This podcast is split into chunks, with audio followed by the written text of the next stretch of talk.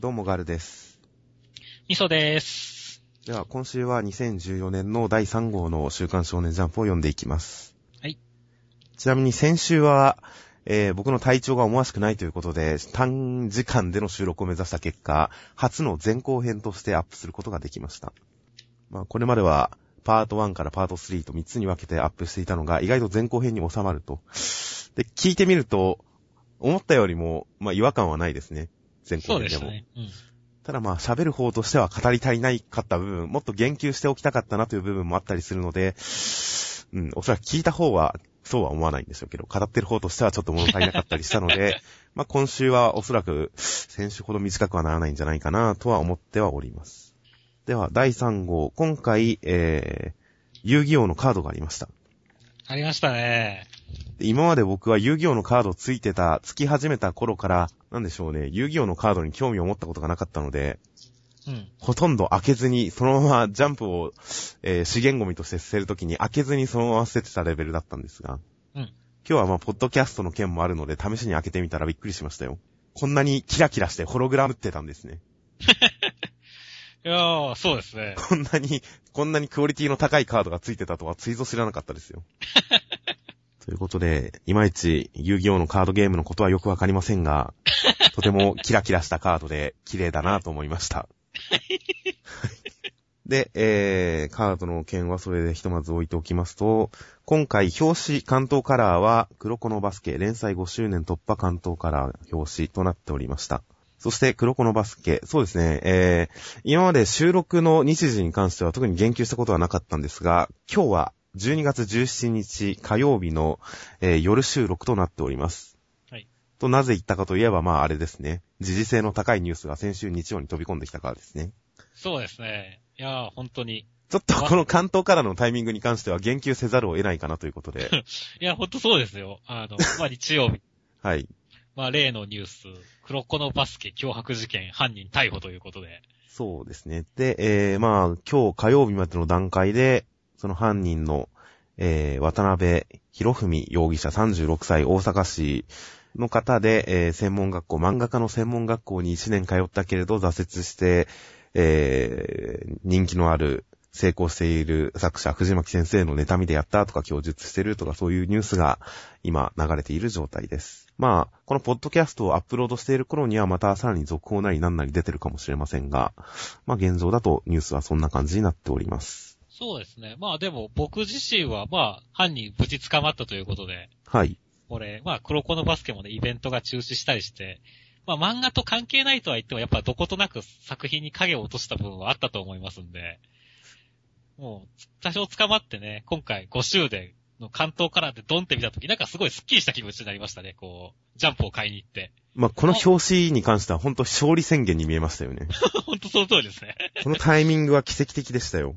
いやー、だからほんと、おー、黒子のバスケよかったねーって言いながら、こう、表紙、ジャンプ手に取りましたね、本当に。だからまあ、こう一部からは警察がここまで犯人を追い込めなかった、えー捕まえられなかったっていうことに関しては何やってるんだっていう、そういう意見もありますし。その考えもちょっとわかるんですが、まあ僕の中での空想上の妄想上の警察たちは、警官たちは、えー黒子のバスケ連載5周年だぞお前らって。もうすぐ5周年迎えちまうぞ。それまでに犯人をあげねえかって言って、見事この5周年のために犯人をこうあげてくれたんじゃないかと思ってますんで、その、えー、思いが実っての、この5周年表紙、バーンと、晴れ晴れしい感じの表紙が今回見られたんじゃないかと勝手に思っております。そうですね。いやーほんと月曜の朝はきっとこの犯人逮捕のニュースの載った新聞と黒子のバスケ表紙のジャンプがコンビニなどではおそらく並んで置かれていたんじゃないかと思いますから、ちょっと歴史的な一日だったんじゃないかなと、ジャンプ史に残る一日だったんじゃないかなと思いますので、まあそうですね、これに関しては。まあこれ、そうですね、リアルタイムで経験した方たちにはぜひ胸に刻んでおいてほしいですね。はい。ということで、えー本編の方に入りますと、関東から黒子のバスケ第242話、ヒューガくんがかつて憧れていたのが、えー、三淵レオ、レオ姉さんということで、その憧れの選手との対決。で、レオ姉さんは3つのシュートを操るヤシャという、すごい選手でしたという 展開になっておりました。今回はあれですね、まあ、ヒューガ君の告白から始まりましたね。そうですね。ちょっと唐突感もありましたが。ただ、すごいね、はい。まあ、すいや、まあ、まあ、ヒューがかけるレオ姉さんということで まあ、あれですけど、まあ、まあでも唐突感はありましたけれども、あの、レオさんのね、格上げとしてはなかなかいい、あれだってな気がしますね。あとまあ、この対決に関して、ちょっと因縁感を出したっていうのはいいかなと思いますね。結構、ね、選手同士の絡み合いで言えば、まあ当然アガシ君と、えー、黒子鏡コンビというところの対立軸と同時に、えー、まゆずみくんと黒子くんの同じタイプのスタンド対決という因縁も出来上がったりして、で、その中で、まあ、新たにヒューガくん対、えー、レオ姉さんという、この一本もう一個線ができたっていうのは、なんでしょうね、ちょっといいなと思いましたね。まあ結構、それぞれの選手に見せ場作ってますから、まあ、結構ね、因縁それぞれの選手に対してつけていくっていう展開になるかもしれませんね。そうですね。単なる、えー、一選手同士の対決というのを超えて、やっぱり、えー、それぞれのちょっとドラマ、キャラクターが背負った歴史にちなんだ戦いになっているっていう、この見せ方はまあ唐突感、伏線のなさは感じますが、もしかしたらあるのかもしれませんが、読み込んでる人にはわかる伏線が。ですがまあ、唐突感はありましたが、いい展開だなと思いましたね。そして、まあ、シューター対決進んでいって、我レお姉さんがついに、その無冠の誇張の凄さを見せるっていう展開ですね。この 3種類のシュートを持つヤシャ。はいはいはい。相手をかわしつつ決めるシュート、天。当たりながら決めるシュート、地。そして虚空。すごいネーミングセンスですね。虚空に関してはちょっと納得いかないんですけど、天地ってきたら絶対人だと思ったんですけどね。うん。まあ、天地人だと思ったんですけど、まさかの虚空ですからね。うん、まあ、天と地の間には、まあ、その空気というかね、その があるっていう。宇宙ですか、宇宙。天地宇宙。まあでもこの中で、繋がってるようで繋がってないけど、でもやっぱ繋がってるっていう感じは、俺はいいと思うんですけどもねっていう。まあ一応技のイメージに被せる感じではありますよね。ふわっと打つのと、ズガンと打つのと、虚空。虚空ですね。いやー、これはでもなんかすごい中二心をくすらぐられて、僕的にはでもすごい良かったんですけどもね。まあ必殺技名、なかなか、本当に、もう、もうなんでしょうね、技術用語からかけ離れたところから現れた名前ですからね。いや、でもね、これ先週、まあ僕らはレオ姉さんが4点シュートを決めるっていう、なんていう地味なショーなんだって言ってましたけれども。はいはい。まあその地味感が一気になくなったじゃないですか、今回ので。ああ、まあ確かに、なんかハったりはつきましたね。まあ、メテオジャムだの、ファントムシュートだの、それなりに中二ネーミングでしたけど、うん、やっぱまあ、とはいえそれだと比べてもやっぱ一段上の中二ネーミングではありますよね。そうですね。天地国、夜叉っていうのは。この虚空の技に関しては、一応なんか飛べない、相手が飛べないっていう感じですけど、やや、なんか、明石さんが相手のタイミングずらすのに近いものを感じて、明石くんの後に出てくるとなんかそんなすごい感じというか、びっくり感はあんまりなかったんですけどね。その点はもうちょっとなんか、今後、さらに虚空の凄さ、もの凄さを見せるような展開がもうワンターンあってもいいのかなと思ったりもしますけど。まあでもきっとネタを返せばすごい地味な技だと思うんですけどね。ああまあ無冠の五章系の人たちは基本地味ですからね、やっぱり。だけどそこはこう、ほら、鉄心とかね、悪道とかっていうネーミングでこう、凄さを演出してるわけですよ、無冠の五章は。はいはいはい。ということで、ひとまず今回は、えー、ヤシャ、三淵レオさんの、まあ、はったり会でしたので、今後さらなる掘り下げ、そして対抗、ヒューガ君が、なんでしょうね。まあ、因縁があるとは言いつつも、それほど何かコンプレックスとか気負いがあるっていう感じでもないので、あんまり乗り越えるだなんだ、そういう話にはならないのかもしれませんが、まあ、憧れた選手を前にヒューガ君がどうするかというあたりも注目が集まります。では、続きまして、ワンピースの731話。まあ、各勢力が動き出し、ベラミーさんは、えー、なぜかバルトロメオさんにかばわれ、うん、そしてバルトロメオさんと一緒に、えー、ルフィが逃げるのを手伝ったりしつつ、そしてそこに彼が現れました。そうですね、現れましたね。まあ、まあ、言ってしまえばまあ、サボさんが出てきましたね。名前出てないですけども、あらゆる伏線がサボさんを指してますからね。まあ、どう見てもそうですからね。うん、別に、小田先生も別に隠す気はないですよね、ここは。うん、でも、ここで語らないけれども、こう、ちゃんと示してるっていうところがやっぱ小田先生の演出力の上手さだと思いますねって。まあ、上手さというかまあ、うん。なんでしょう、別にそんな複雑なことしてるわけではないとは思いますけどね。燃える展開ってことですよって。ああ、はい。まあ出てくるタイミングっていうのが全く予想外ではあありましたよね、ここで。先週のビッグマムの段階でも、え、もうここで出てくるんだって思ってましたけど、でも一応名前が出てるキャラクターだったじゃないですか、今回のエピソード中で。はい。サボさんに関してはもうエピソード中で名前すら出てないところにいきなり出てきましたからね。ただ、それでもすごい納得感はあるんですよね、こう、出てきた瞬間っていうところに。ほこう、まあ、あいつの意志は俺たちが継いでいくんだっていうところのね、まあ引きもそうですし、こう、やっぱりこう、エースのメラメラの実を誰が手にするのかっていう展開の時に、こう、最もふさわしい男が来たっていう ところではもうすごい納得感はあったんですよね。う。確かにメラメラの実の、ルフィが食うわけにはいかないっていう時点でどうするんだっていうのはちょっとありましたけど、うんそうなってくると確かに、えー人選としては一番ふさわしい気はしますね。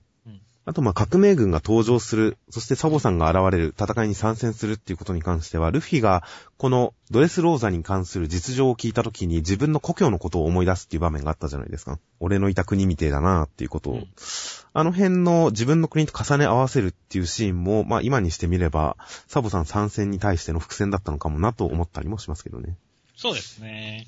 あの時の、まあ、まあ、どうすることもできなかった国を、まあ今回、救うっていうかね、なんとかしていく方向っていうことですからね。まあ革命軍参戦の理由付けとしてもあの辺はわかりやすいかなという感じですかね。そして、まあ登場してルフィのリアクション、半見開きを使ったルフィのリアクションがありまして、そうですね。もうエネルさんかっていう。ああ、確かにあれを思い出しますね。その後のルフィの泣き方が僕個人的には好きですけどね。ウェーンっていうう。ん。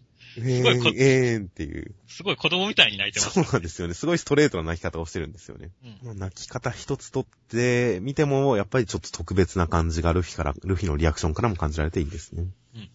そうですね。ちなみにこのコアラさんって過去に出てきたりしましたっけ、えっ、と、コアラさんはあれです。フィッシャータイガーの時に、あの、はいはい乗っていた人間の女の子ですね。あーあの絡んでいた。はいはいはい。いやー、全然僕は覚えてなかったですよ。すね。僕は意外と覚えてましたね。まあ、だから、だからその、まあ、フィッシャータイガーさんに拾われて、こう、魚人で届けられたあの女の子が、その後、魚人からって三大で帰ってきたってところに対してもすごいテンションが上がりますし。だからすごいだ、で、やっぱ感染してきたっていうのはテンション上がりますねっていう。なるほど。おーっていう。あの後どうなったんだろうっていう話もありましたけれども、あ、革命軍に入ったんだっていうね。そして、まあ、バルトロメオさんが今週も可愛かったですね。あー、バルトロメオさんは今回かなり見せ場がありましたね。ベラビーさんを救って、さらに、その後のこの、あの、お笑いリアクションね。ルフィ先輩って言って。ああ、今回ついに、ついにルフィとの絡みが、前回の絡みの時は省略された部分がついに見ることができましたからね。気絶しそうになるけど、ブリッジで止めるっていう。どんだけ一人で舞い上がってるんだよ。何やってるかわかんないですよね、旗から見ると。ほんとほんと。まあ、リング上であれだけ嫌われ者だったバルトロメオさんが、うん。もう、むしろなんでリング上であんな人だったのかっていう感じですけど。いやーもう、なまったり、騒いだり。ある意味では、こう、一番面白いキャラになってますからね、今、ワンピースで。バルトロメオさんはちょっと注目のキャラですね、今のところ。うん今回のエピソードで特に。この後ね、サボさんとどう絡んでいくかっていうのもちょっと楽しみですしね。あー。ルフィ先輩の射程になることが夢だって言ってますしねっていう。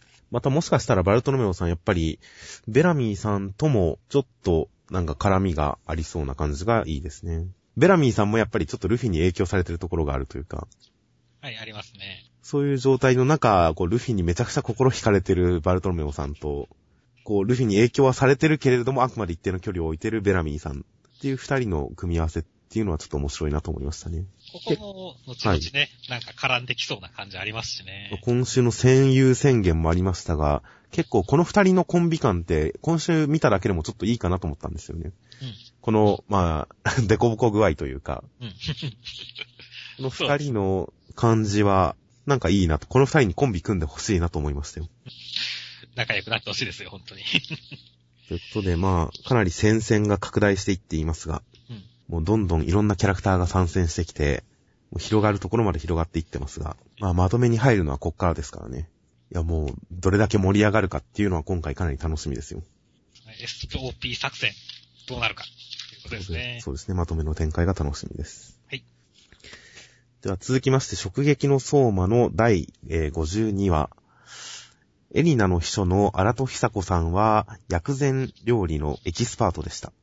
そして、貞塚さんは、えー、久子様に出れました。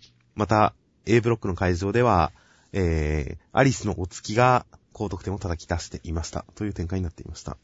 ということで、ひたすらぼかされ続けてきたエリナさんの秘書、先週の煽り文でも、名前はまだ未登場みたいなことを注釈で書かれていた秘書さんのお名前が、荒戸久子さんということで、はい。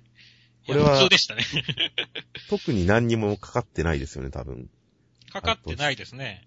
まあ、秘書さんと、久子がちょっと、久がちょっと絡んでるくらいじゃないですかね。うん、ちょっとまあ、ちょっとまあ無理がありますうね。ん。うん、ということで、意外と名前にネタは仕込んでなかったのかなという感じですね。まあ、だから、まあ、そういうわけではないですけど、僕は多分この後、この久子さんのことを秘書さん、秘書さんって呼び続けると思いますんで、ああよろしくお願いします。久子様、久子様。まあ、とりあえず名前は覚えておきますよ。ということで、薬膳料理のエキスパートということで、今回は、ドーピングコンソメスープバリのドーピングカレーでしたね。久子様の料理は。まあ、メガネの人がムキムキになるっていうのは、まあ、ギャグ漫画では鉄板ですけれども。まあ、ちょっと面白かったですね。で、おっさんも、ボーンって肉になるんですけど、はいはい。ただ、オリエ様はならなかったんですよね。僕もこれ、なんか、オリエさんが、無駄に服が弾け飛ぶのかと思ったんですけどね。意外とそういう展開はなかったですね。なんか、あくまで上品に行きましたねっていう。まあ一応今回メインのリアクションはやっぱ先週僕らが期待していた通り、貞塚さんのリアクションが一応メインっていう扱いではありますからね。白くなっちゃいましたね。まあややこれ無個性になっただけな気もしますけどね。そうですね。僕はもう本当、何黒い貞塚さん、魔女的な貞塚さんを可愛いと思った人間なんで、はいはいはいやっぱ。りあんま白くなりすぎちゃうと、うーんっていう感じになっちゃいましたね。そうなんですよね。なのでやっぱりどちらかといえばこの白よりも最後の久子お姉様続々続々っていう、このなんかヤンデレ感の増した感じの方がちょっとやっぱいい変化だなとは思いましたね。白よりも。そうですね。まあ、白でずっといるんじゃなくてすぐ戻ってくれてよかったですよ、だから本当に。ああ、まあ確かに。あのまんまだったら本当、無個性キャラになってるところですから、すぐに終了してくれてたのは良かったですけど。まあでもそんなね、貞塚さんも、こう、続々々と、ヤンデレっぽくさせてしまった、こう、秘書さんのね、目障りだ、下がれは良かったですね、すごい。いああ、や、僕はもう貞塚さんの気持ちがわかりますよ。あこれはお姉様って呼びたくなるなって思いました。なるほど。ここでまた、えー、久子、久子お姉様の魅力もまた発揮されてると。まあ、今回、一応、その、えー、ヤンデレ風の貞塚さんオチで、この B ブロックのエピソードは、オチがついた感じにはなっていましたね。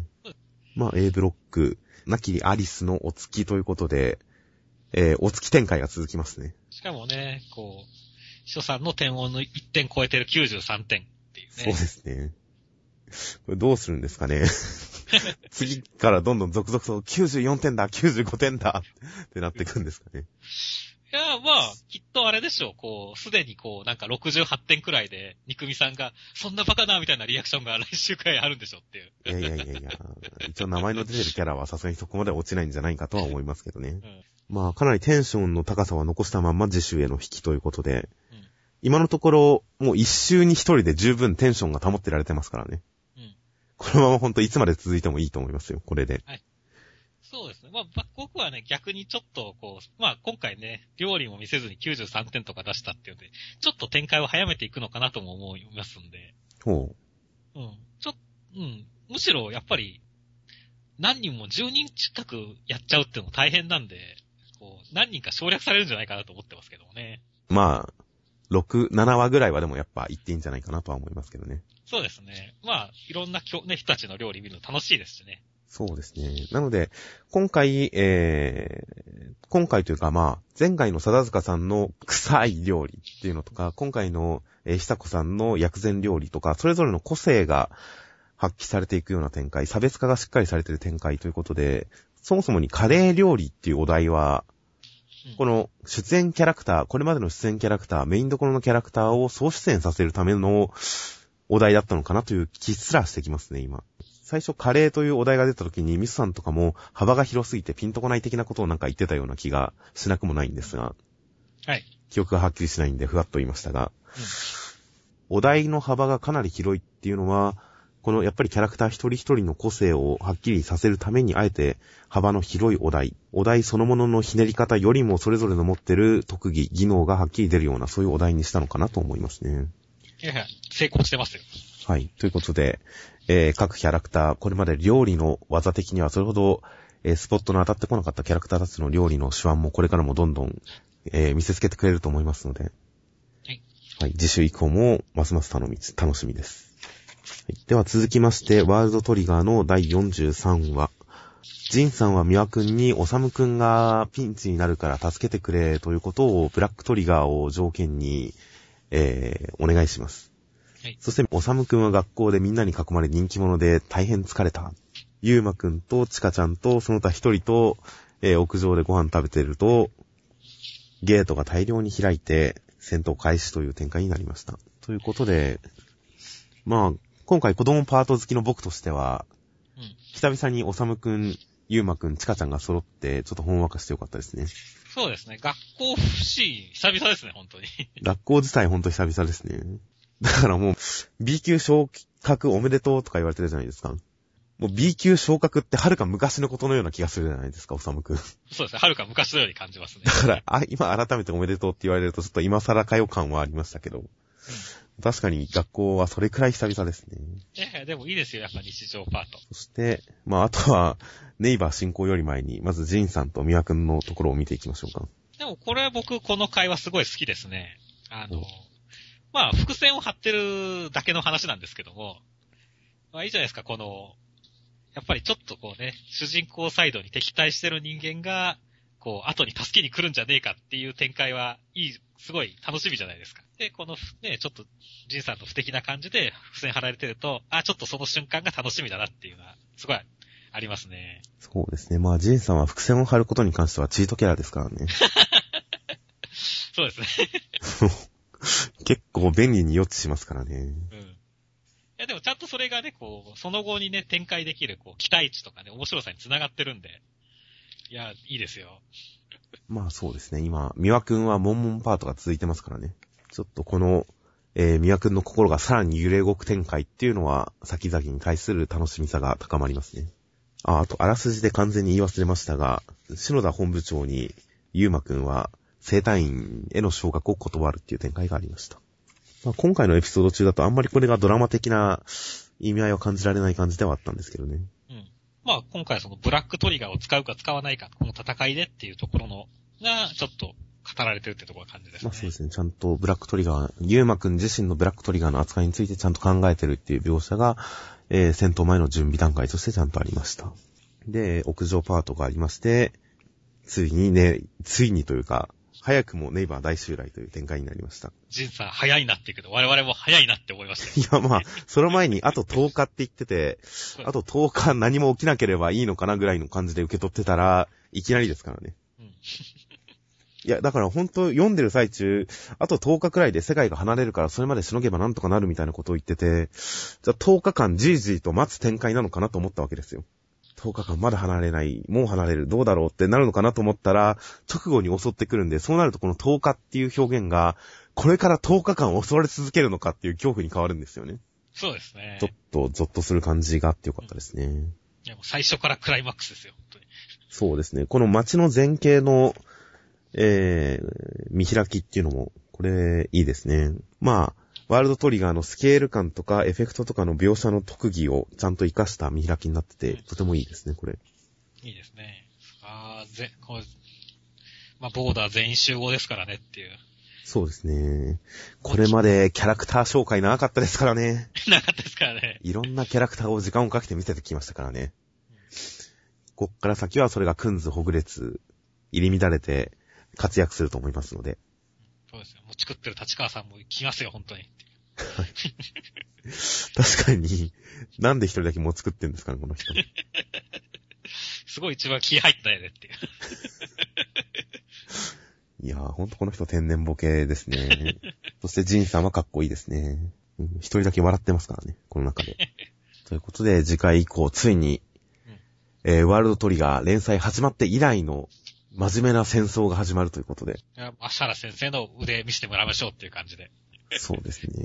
どうなることか、バトルものとしてまたワールドトリガーという作品の新たな一面が見れると思いますので、とても楽しみです。はい。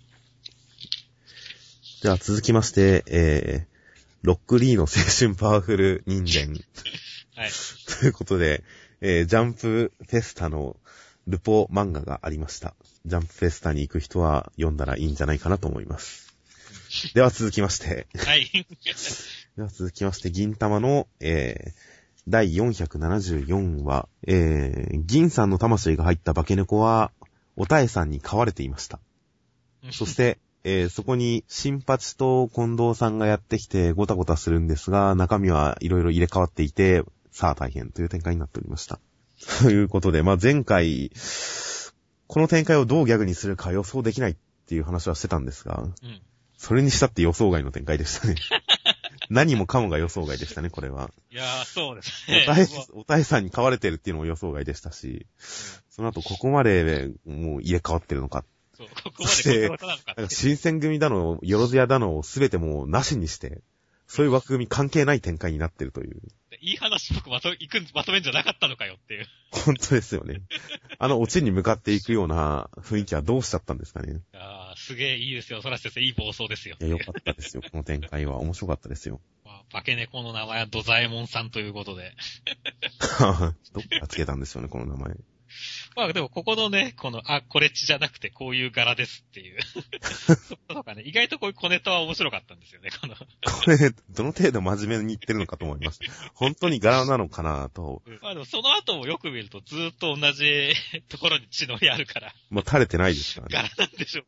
まあ、おたえさんの料理食った後は、ちょっと血吐いてますけどね。本物になっちゃったっていうことですよね。まあ、この辺のやりとりは、うん、面白かったですね。うんまあ、この猫の顔がずっとこれっていうのがやっぱ、そもそもに面白いですからね。これだけでギャグになってるからね、卑怯ですよ、本当に。そうですね。そしておさ、おたえさんに対する、えー二人のプロポーズやら、入れ替わった二人による誘拐やらが発生しますが。いやー、新八も悪い顔してるし、近藤さん、さっちゃんの入った近藤さんの顔すごいやばいよねって。さっちゃんはこれでいいんだって思いますけどね。そうだよね。どんどんなんか、さっちゃんは変な方向に行ってるよねって。まあ、元からかなり変ではありましたが、うん。ここれでいいんだっていうのはちょっとびっくりしましたね。そして、まあ、鉄板のメガネネタですよって。ああ。いや、まあ、新八の本体がメガネっていうのはもう定番中の定番ですから、もう予想通りの展開だとしか思わなかったんですけど、その後、このダメオさんがやってきて、で、グラさんの方が喋るっていう展開にはちょっと予想外のもの、予想外の天丼で笑いましたよ、これに関しては。そうですね、面白かったですね、これ。まず人間、人間形態で出てきた後にグラさんだけになるっていうこの流れは面白かったですよ。不意打ちですよね、これ。この天丼の仕方は面白かったですうん。ある程度先週の段階でこういう展開になるのかな、どういう展開になるのかなっていういろいろ予想はありましたんですが、そういう予想をはるかに超えた何でもあり状態に持ってくるというこの思考の枠を取り払ってる感じ。もうほんと禁じてなく何でもありにして考えてる感じっていうのが、やっぱりスラーシ先生の本領発揮だなと思いますね。そうですね。それまでの展開に 自ら囚われてない感じというのがさすがだと思いますよ。天意無法ですよ、本当に。天意無法の極みですね、ほんと。うんということで、今回のエピソードをまとめに入ってるかとは思いましたが、意外とまだ転がしをあるような気もするので、そういった展開も含めて、この先の展開がいろいろと期待できますね。そうですね。行き着くとこまで行ってほしいです。では続きまして、暗殺教室の第72話。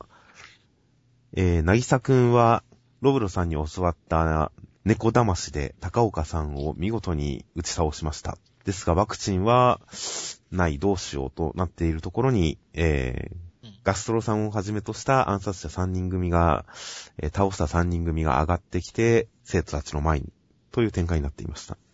ということで、先週出された謎々の答え合わせがありました。そうですね武。器を2本持っていて、相手が手だれで殺される恐怖を知っている。その条件によってせ発生する、えー必殺技は、猫騙しでした。な、良かったですね、この猫騙し。まあ、納得はできましたし、かっうん見た目的にもちょっとかっこよかったですね。いや、本当にその、まあ、理屈付けも面白いですし、手の叩き方の詳細な解説まで加えて、はい、はい、はい。もう、その後の高岡さんのリアクションも含めて、すごい世界一かっこいい猫魂になりましたよ、本当に。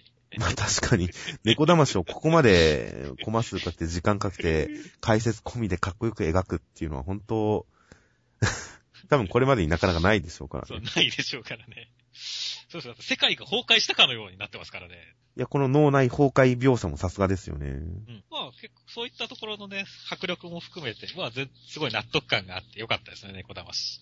いい答え合わせですよ、ちゃんと。もうあれですよ、僕もちゃんと猫魂これ見た後に練習しましたからね、お風呂で。パンパンと叩いてこう。大丈夫ですか？家族に心配されたりしなかったですか？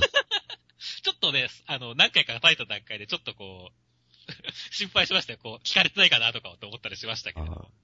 まあでもきっとね、全国の中学生がきっと同じような体験をしてると思いますよ、本当に。小学校の教室とかで猫騙しが入りそうですよね。僕らの世代は、あの、大の大冒険のアバンスダッシュをやらなかった小学生はいないと思いますが、二重の極みの練習してましたよ。レイガンも撃とうとしましたしね。もうカメハメハは言うに及ばずですそうし、紀元山も出すふりをしましたしね。アムかける竜のひらめきはこう、左足を前に出してましたよって。はいはい、太陽圏のポーズとかもよくやってましたしね。そうそうそう。ということで、今の子供たちは猫騙しという真似するんじゃないかと思いますね、確かに。そして、まあその、世界一かっこいい猫騙しで、高岡さんを、まあ完全粉砕っていう形ですね。いや、このね、最後良かったですね。高岡さんのこの 声にならない、そうですね。最後の断末までもないけどもね、表情とかすごい良かったですね。トラウマをさらにえぐって、とどめを刺しますからね。でも、なぎさくが天然でやってるってのがいいですね。まあ、この一種、冷酷なまでの、なんか実利主義というか、すごい一種無機的なぐらいに合理的な考え方。っていうのがやっぱ、なぎさくんの暗殺者の素質の一つなんでしょうねうん。いろいろと物事に囚われず、ある一面に囚われず、本当に、えー、こんだけ最悪な人に最悪なことをされたっていう状況でもそこに学ぶものとかを見出したりして、それを、えー、ちゃんと身のある、徳のあるものだとして受け止めるっていう、その合理主義的な考え方。その暗殺者の一種才能であるところが発揮されたのがこの笑顔かなと思いますね。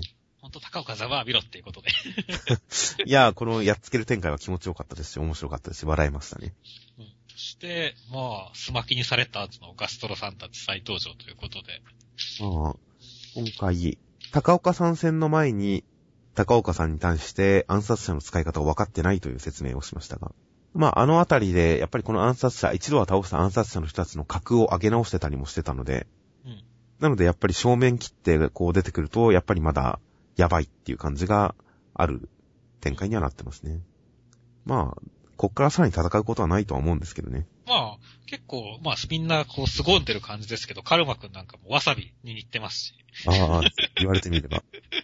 もう、これちょっとギャグっぽくもなってるんで、なんか、そんなにね、なんか、ピンチ感はないですけどもねっていう。話の展開的に、やっぱりこの3人と今から戦ったと言っても、高岡さん戦を超えるテンションにはいかないでしょうから。うん。であれば打足になっちゃいますから。こっから一戦あるんであればやっぱり高岡さん戦を超えるような盛り上がりにすると思いますし、この3人と普通に戦う展開はないんだろうなとは思うんですが、そうですね。まあ、その上でやっぱりどう切り抜けるかっていうのは楽しみですね。あとまあちょっと地味に気になったのは、なぎさくんが高岡先生倒したところで、カルマくんが驚いた表情をしてるわけですよ。一コマ、正面で。結構、他の人が、こう、まあ、ね、あんまり、中で一人ね、ちょっとアップで、ちゃんと書いてるっていうのは何かあるのかもしれませんね。表情もちょっと違いますからね。この辺ちょっとカルマくんとなぎさくんの関係なのか何なのかわかんないですけど、ちょっと気になるコマだなと思いましたので、ちょっと今後のカルマくんにさらに注目していきたいと思っています。では、続きまして、アイアンナイトの第3話。えー、てっぺいくんは、かずもちくんと再会しまして、そして、えー、やっぱり人格を残したままゴブリンになっている男が支配しているという集落にたどり着き、そのあまりにひどい支配を前に、てっぺいくん、えー自分の正体を隠そうかなどうかなと思っていたりしたんですが、そういう思いをすべて捨てて変身して立ち向かいますという展開になっていました。いや、うさぎさん、スルーされちゃいましたね。まあ一応最初にあなたのことが知りたいっていう、この言葉を残してはいきましたけどね。いやー個人的には、こう、一気にね、なんか、うさぎさん絡みで物語ががっつり動くかなと思ったところでは、少しと肩透かしを食らった感が強いんですけどもね。まあ、シリーズとしての引きになった感じはありますけどね。次の週への引きっていうだけではなくて、このシリーズの先々の展開に対する、ちょっと興味の惹かれる要素として、えー、ちゃんと配置された感じかなと思いますけどね。うん。なのでまあ、うさぎさんに関しては先々の楽しみということで。で、まあ、沼沢さんですね、今回は。いやー、沼沢さんは気持ち悪いやつですね。喋り方もいいですしね。うん。そして顔もいいですしね。なんだろうね、すごい雑魚っぽいんだけど、こう、いい雑魚だよねっていう。このダメな感じね、この、まあ、テンプレなまでのこのだ、すごい悪いやつっていう感じがあって。はいはいはい。ちょっと頭の足りない感じっていうのが、まあ、いい雑魚ですよね。処刑、この、唾を吐きかけて処刑するっていうのはちょっとね、こう、バカバカしいですしねっていや、それは別にバカバカしいとは僕は思わなかったですけど、そうですかね。普通に怖いなと思いましたけど。ということで、まあ、その雑魚の沼沢さんと、ちゃんと変身した沼沢さんとバトルという展開で、今回は引きになりました。まあ、これだけ散々ザコザコ言われてしまいましたが、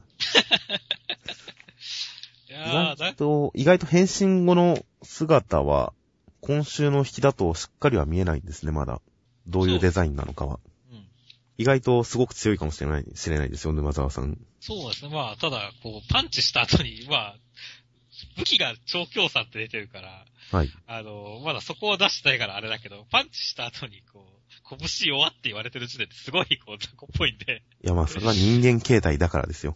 あと、拳は弱いんですよ。はい。3が武器だから拳は弱いんですよ。きっと。その後、下、ボーンってやられてるシーンも、その痛がり方も含めて、はい肉体的には、肉体的にはまあ弱いんでしょうね。だからあとは3ですよ、3。中距離タイプなんですよ、きっと。まあ、アイアンナイトですからね、サンが相手っつうのは、実に定番っちゃ定番で。ああ、確かに。鉄でサビですか。うんなるほど。まあ、バトル自体はね、さっき言った通り、そういう対決軸があってもね、個人的にはその先がね、もっと気になってまして、沼沢さんを倒した後に、こう、主人公が、まあ、周りにどういう扱いを受けるのかっていうところとかね。はいはい。まあ、石持って追われそうな気もしますね、確かに。